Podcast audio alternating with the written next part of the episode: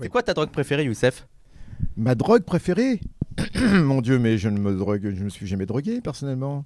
C'est quoi cette idée? C'est la lutte. Ouais, ouais, la lutte.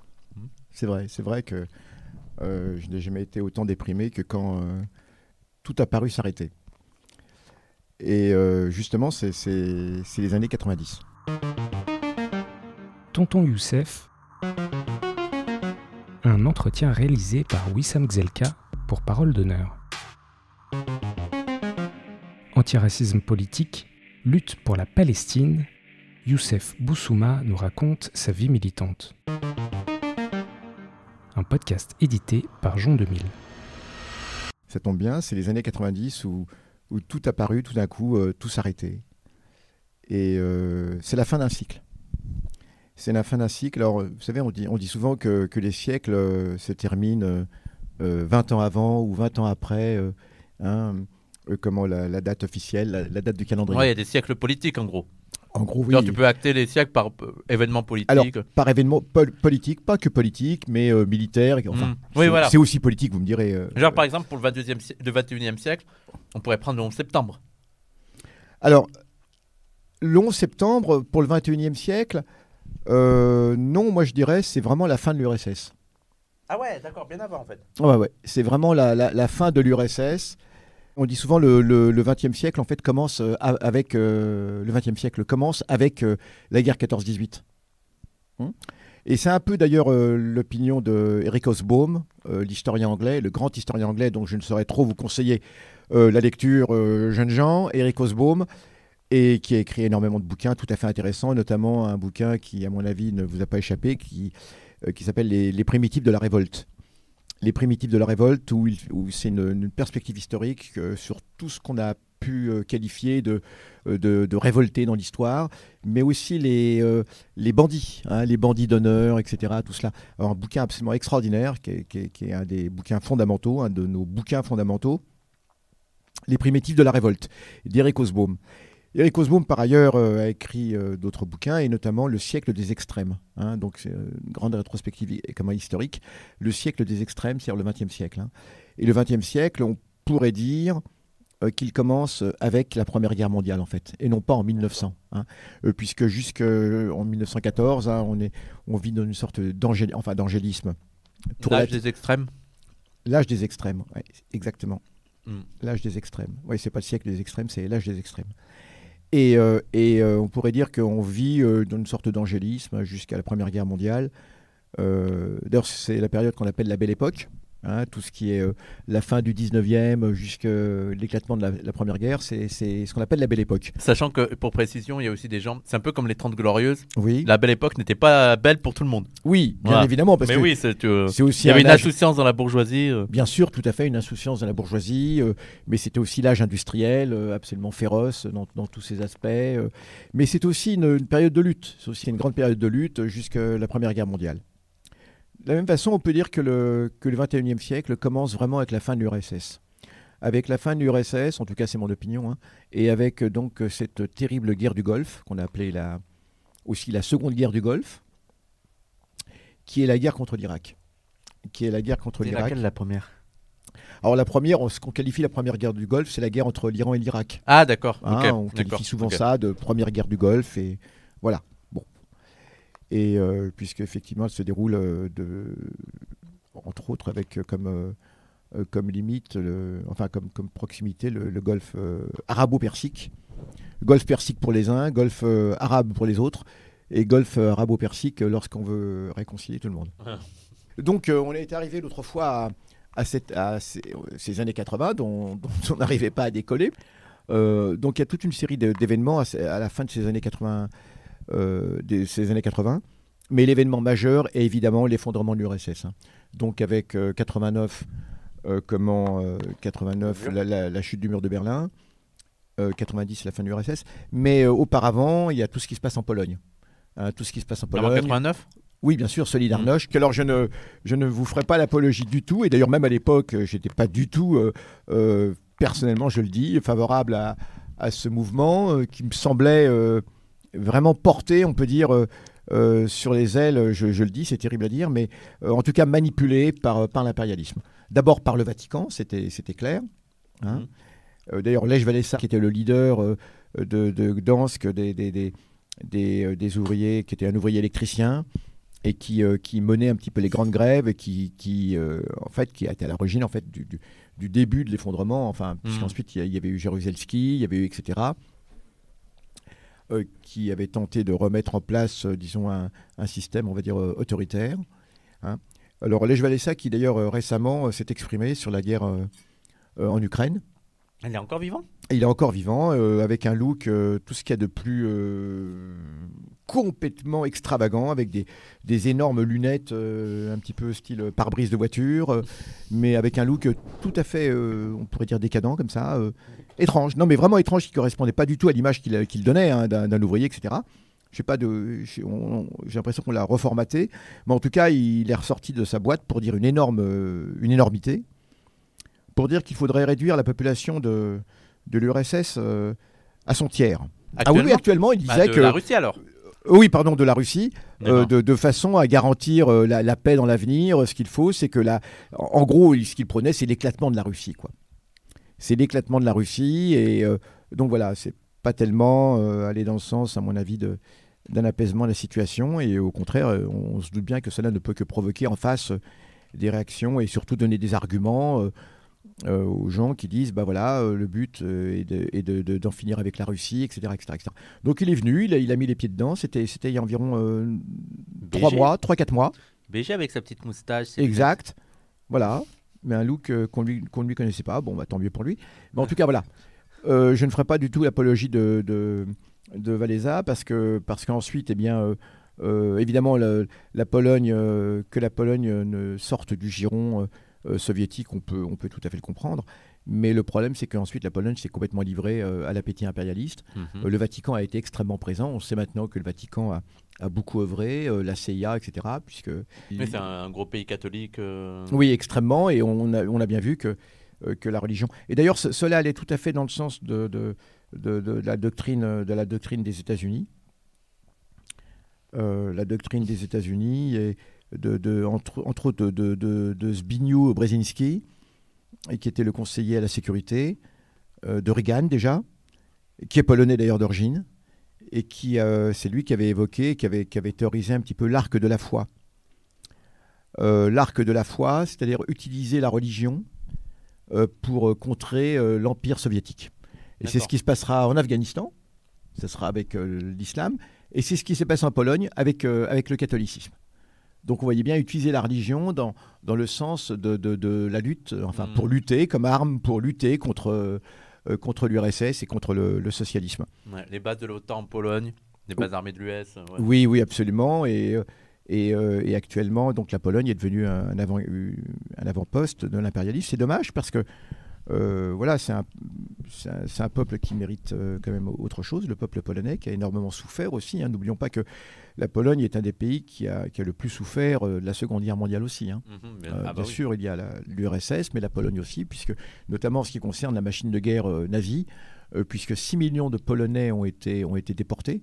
Euh, Ah ouais, 6 millions de Polonais aussi? Oui, oui, 3 millions, parmi eux, 3 millions de chrétiens, en gros, et 3 millions de juifs. Ah ouais, donc, d'accord. Sur les 6 millions de juifs déportés, Il y avait 3 3 millions millions- étaient polonais.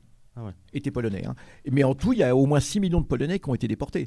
Euh, la machine de guerre, euh, ne l'oublions pas, la machine de guerre nazie, alors était principalement di- dirigée contre, contre les juifs, contre les tziganes, etc., mais pas uniquement, et euh, contre les Slaves d'une façon générale, puisqu'il y avait une volonté d'extermination des Slaves, hein, ne n'oublions jamais, il y avait, les, les- le- Hitler se promettait d'exterminer les Slaves, donc euh, l'URSS entière. Il y avait les Roms, Mais il y aussi avait la Pologne, les, les euh, tziganes, il y a les oui, homosexuels, oui. il y a les opposants politiques, Alors voilà, il y a les personnes handicapées. tu as tout à fait raison, euh, sans oublier. euh, en, fait, la, la classification, bon, on ne fait pas ça en classe de troisième, on fait ça plutôt qu'en- au lycée. hein, on- mais au lycée, on donne quand même une, une, une- la- toute la nomenclature nazie. hein. Elle était Ouais. extrêmement complexe, Ouais. extrêmement complexe, hein, puisqu'il y avait tout un code, au, vous savez, au niveau des camps d'extermination. Euh, je parle bien des camps d'extermination, je ne parle même pas des camps de concentration. hein. Euh, on avait tout un code à l'intérieur, euh, un code de couleur. Oui. hein, qui indiquait, alors, il y avait détenus politiques, il y avait etc. Et il y avait homosexuels, il y avait asociaux, ceux qu'on appelait, qu'on qualifiait d'asociaux, hein, donc c'était, qu'on pourrait qualifier de, enfin, de délinquants aujourd'hui. Euh, les, euh, il y avait etc. Et, et bien sûr, il y avait les Roms, il y avait tout, tout le peuple Rome, il y avait, euh, donc c'était extrêmement, c'était extrêmement complexe. Et c'est, Ouais. vrai que on ne voit plus cette complexité parce que c'est important de le dire. La machine comme exterminatrice nazie était, était, était une- et puis bien sûr il y avait les Slaves, etc. Mm. était extrêmement complexe et, et promettait euh, la destruction totale des Slaves. On ne le dit pas assez, la destruction totale. Hein. C'était pas euh, uniquement les, les asservir. Enfin, Mm.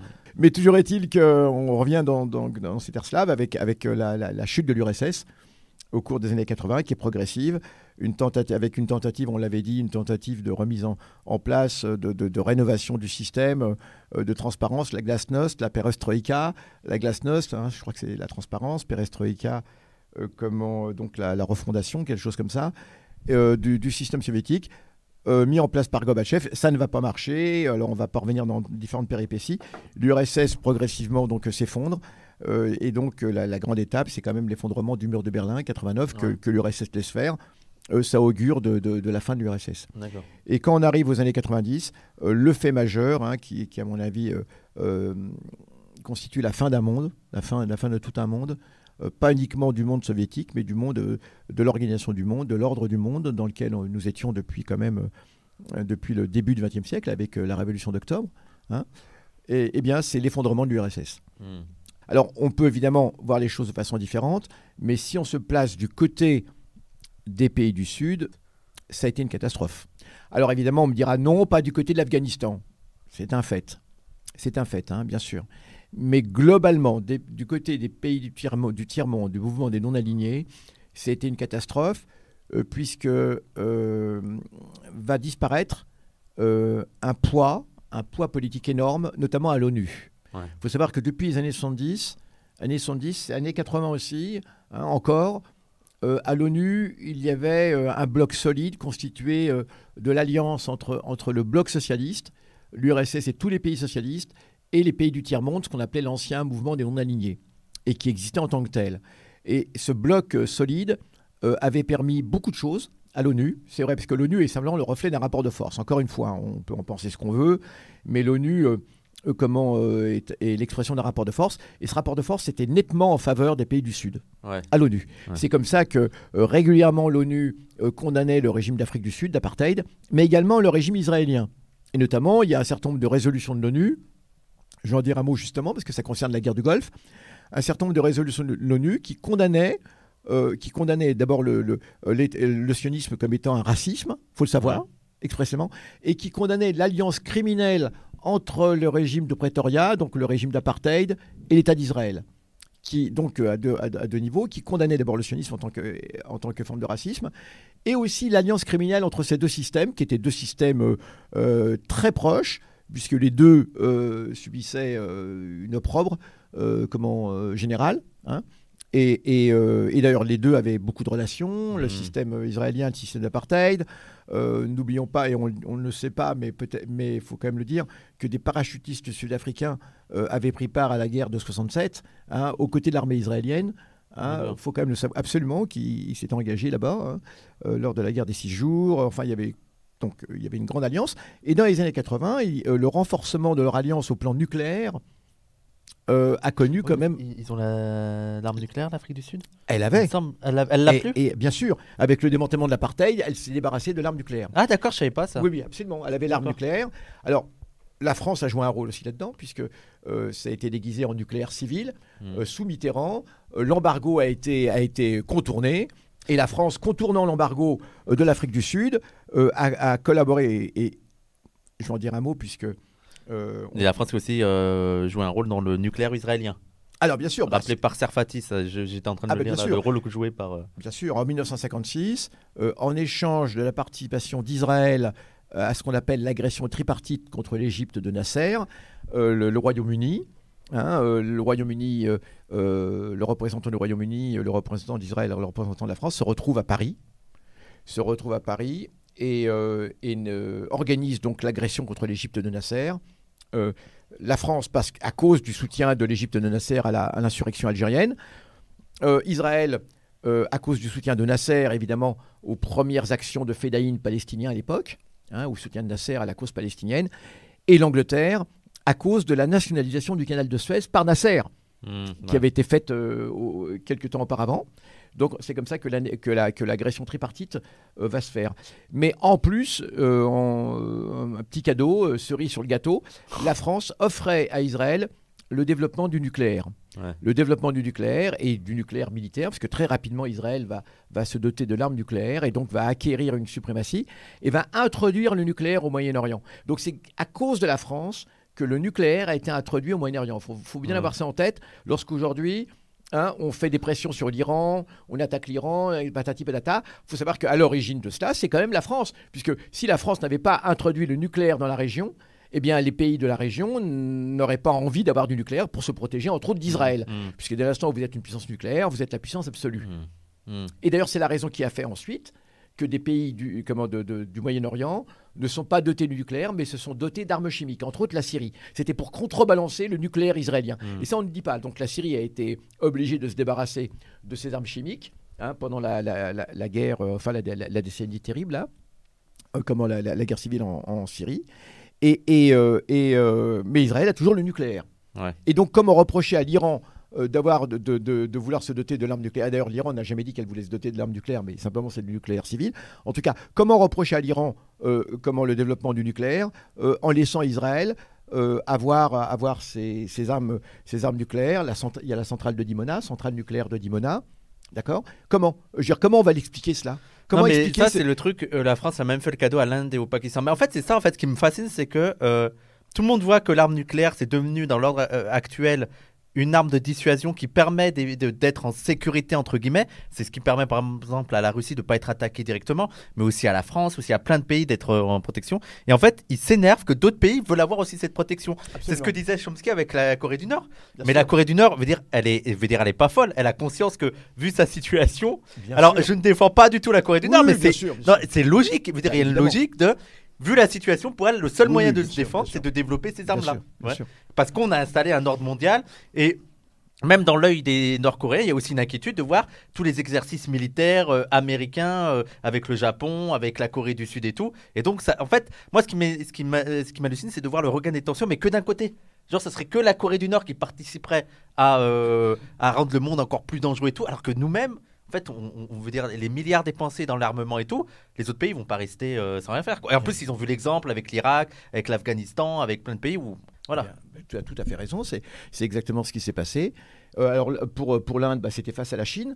hein, euh, comme la Chine avait l'arme nucléaire, etc. Donc voilà, il pourrait équilibrer. Enfin, bon, alors voilà, c'est- l'habituel. euh, euh, ce sont les habituels pompiers pyromanes hein, qui prétendent de me- mettre de l'ordre dans le monde, mais qui en fait ne, ne cessent de, de provoquer les incendies, hein, ne, ne cessent d'incendier le monde. hein. C'est ça qui... En fait, c'est ça qui me fait rire parce que dernièrement, là, ça fait un an qu'il y a des tensions qui, qui émergent de partout. Et à chaque fois, tu as aussi les États-Unis derrière. Tu es là en mode, mais attendez, il y a... je veux dire, il y, a- il y a la Russie. Alors, c'est sans. Ça veut pas dire que je euh, j'excuse les autres trucs, mais à chaque Bien fois, évidemment. il y a une présence Oui, américaine. Tu es là en mode, mais attendez, il y a, il y a quand même quelque Bien chose à se questionner, tu vois.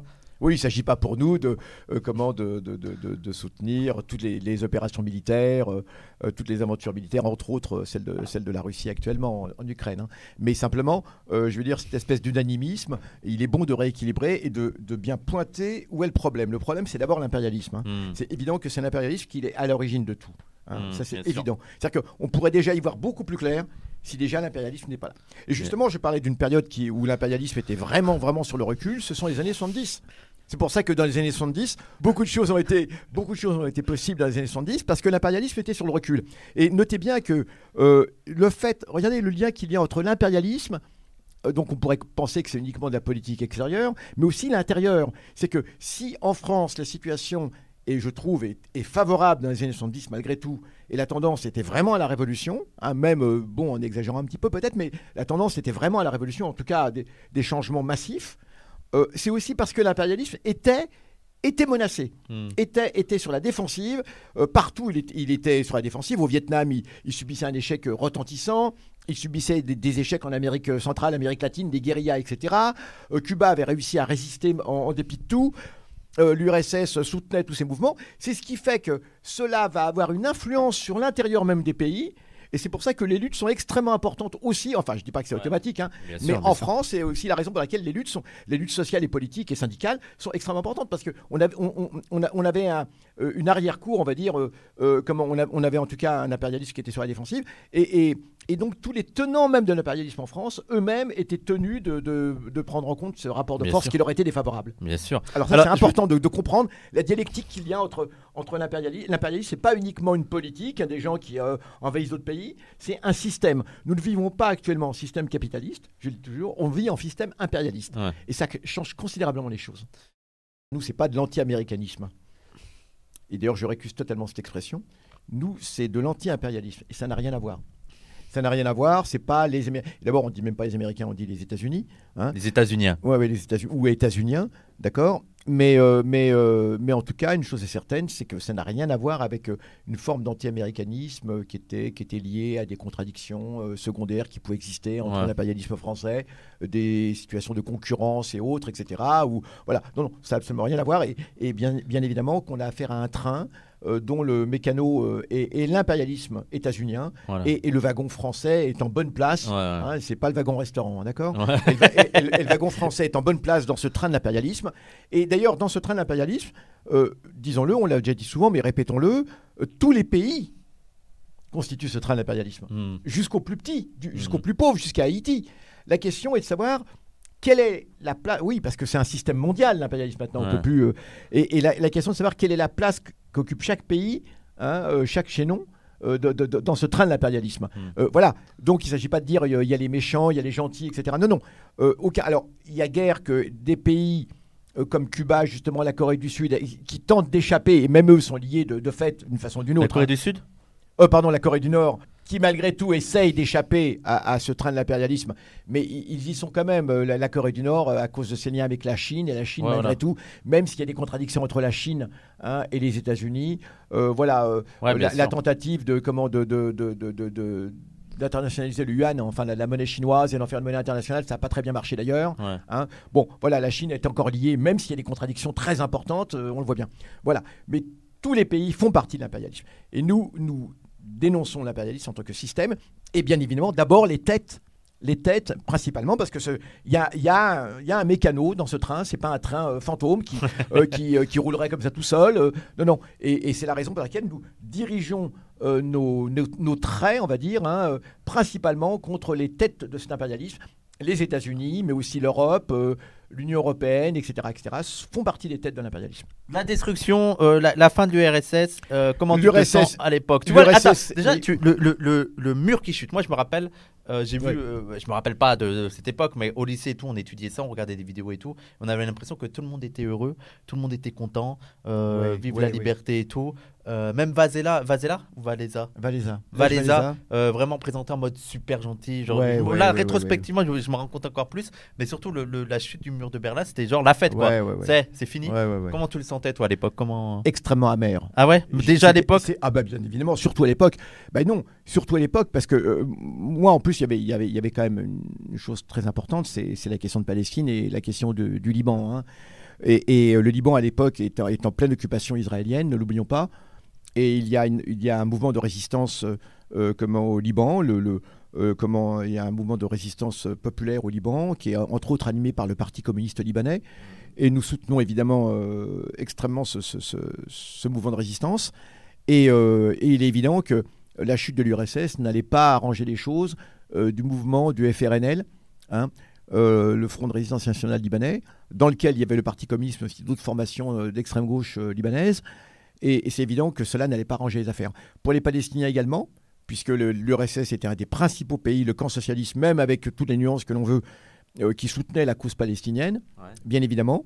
Euh, il y avait eu en 87 donc euh, l'intifada, la première intifada, ce qu'on appelait l'intifada des pierres, avec, avec un massacre général de, de Palestiniens. hein, des, des- des centaines de, de jeunes Palestiniens ont été tués, parce que c'est environ 800 qui ont été tués avec euh, la première intifada. Hein. Hmm. C'était absolument énorme.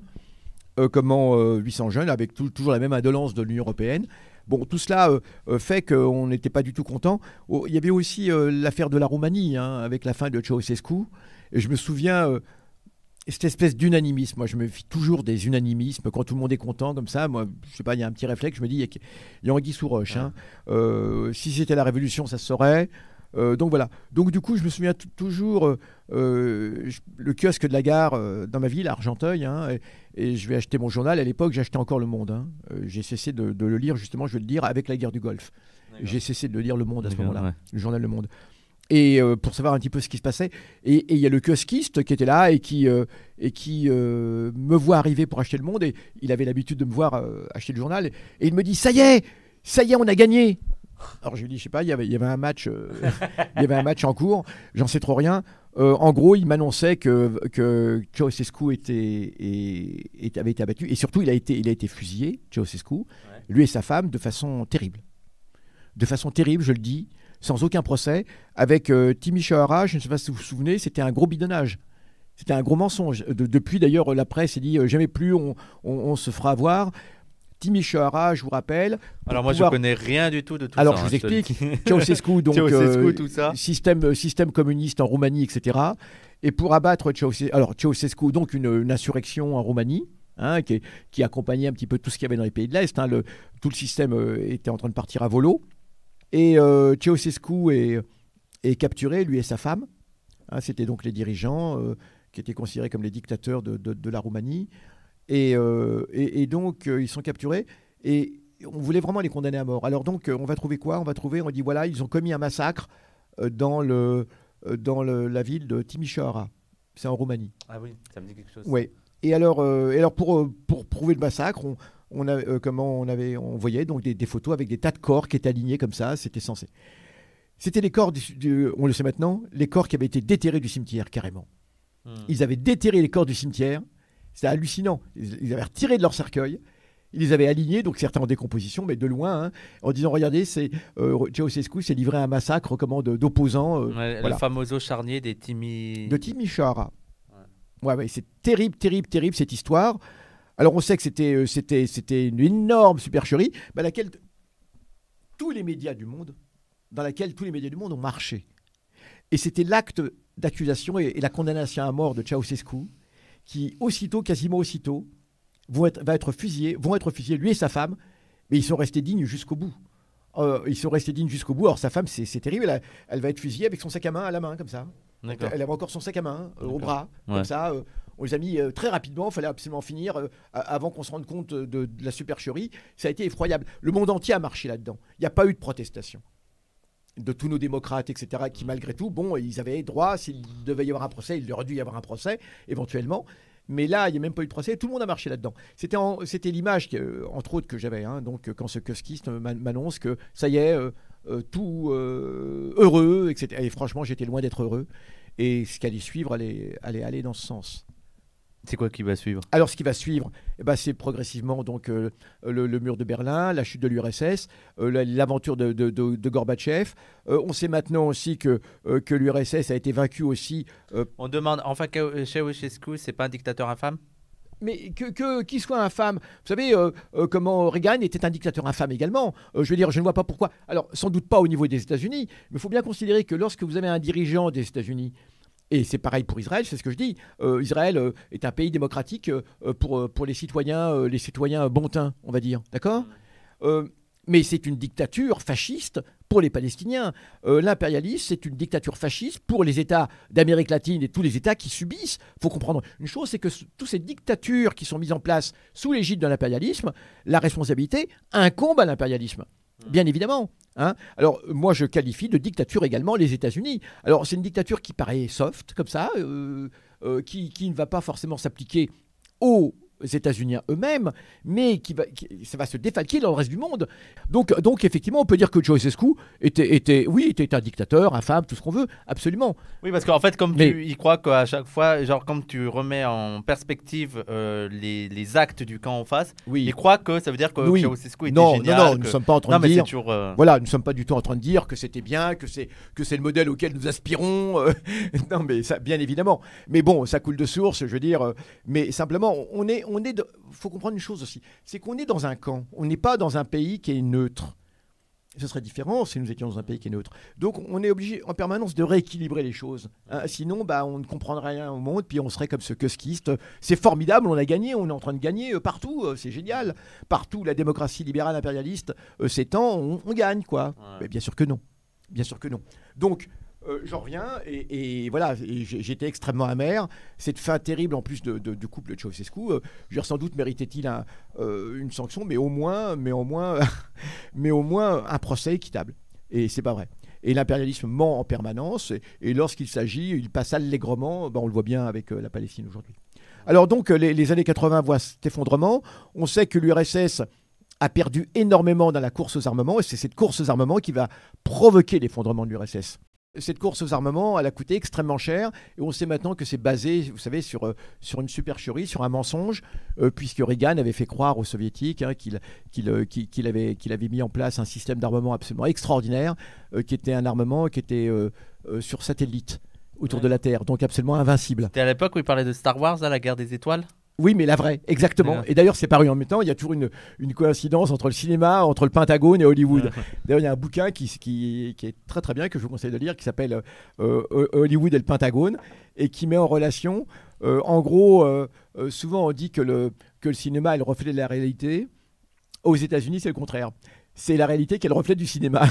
Par exemple, on le sait que en ce qui concerne 2001 Odyssée de l'espace, le film de l'excellent film de Stanley Kubrick, euh, le film a été fait avant la conquête euh, de la Lune. Ah D'accord. Alors, donc, toujours est-il que, euh, que, que c'était de l'esbrouf. les États-Unis ont mordu à l'hameçon, les, les, les, Soviétiques ont mordu à l'hameçon, ont cru à cette guerre des étoiles qui était extrêmement coûteuse et sont mis à s'engager dans un programme qui n'existait pas. Ils vont épuiser complètement leur dernière force au plan économique. L'URSS Oui, bien sûr, l'URSS. Ils vont épuiser complètement leur dernière force. Alors, faut le savoir.